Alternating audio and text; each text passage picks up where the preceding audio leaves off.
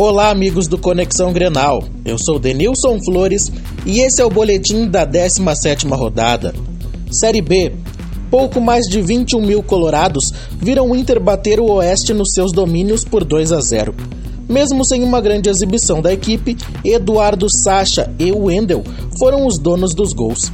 Na terça-feira, dia 1 de agosto, o Colorado recebe no Beira-Rio o Goiás, às 21 horas e 30 minutos. Para o Conexão Grenal, Denilson Flores.